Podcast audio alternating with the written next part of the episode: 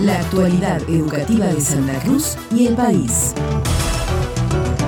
El Consejo Provincial de Educación comunica que habiendo tomado conocimiento del informe difundido por el gremio ADOSAC, Luego de la reunión mantenida con el gobernador electo Claudio Vidal y atento a las acusaciones que señalan en el mismo, solicitó al Tribunal de Cuentas de la provincia una auditoría general del Consejo Provincial de Educación desde el año 2016 a la fecha. Asimismo, advierte que el acceso a datos personales de docentes y no docentes, afiliados y no afiliados a entidades gremiales, está protegido por la ley número 25.326 y solo se puede brindar información categorizada, salvo expresa autorización de las personas afectadas. Finalmente recuerda que durante el periodo del Acuerdo Social Santacruceño, la gobernadora Alicia Kirchner convocó al diálogo a todos los actores de nuestra comunidad, incluidos los gremios docentes, encuentros a los que ADOSAC nunca asistió. Solo basta para corroborar tal información revisando la información en los medios gráficos y sitios web de ese momento.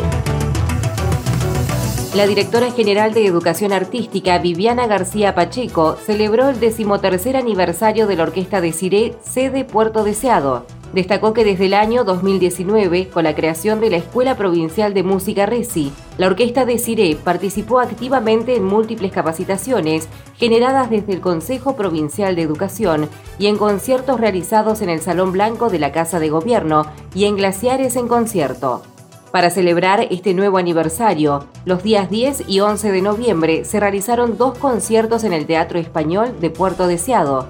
con la participación del coro de Ciré, la Orquesta Infanto Juvenil, la Orquesta Típica de Cañadón Seco, la Orquesta Latinoamericana de la Escuela Resi Caleta Olivia, la Banda Municipal de Comodoro Rivadavia, dirigida por el maestro Daniel Risoglio, y Orquesta Típica de Tango de la Municipalidad de Caleta Olivia. García Pacheco recordó que recientemente la Orquesta de Seadense recibió 80 instrumentos para que cada estudiante pueda acceder a la educación artística como derecho y felicitó al director de la orquesta, Pedro Barría, a la coordinadora de la sede RESI, Jessica Pérez, a la auxiliar docente Analía Lincomán y a todo el equipo educativo por su dedicación y compromiso y también brindó un especial reconocimiento a la cooperadora de padres y madres que desde el inicio sostienen una presencia activa y colaborativa.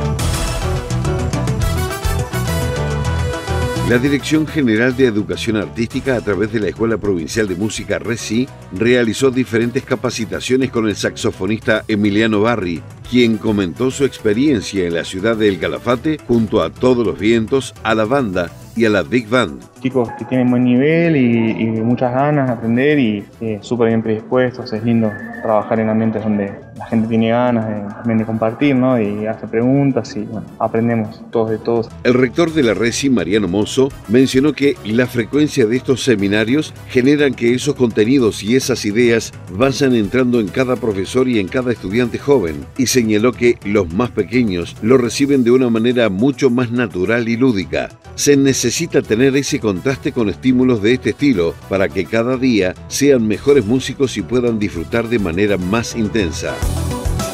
Noticiero Educativo RACE, elaborado con información propia del Gobierno de Santa Cruz y del Ministerio de Educación de la Nación.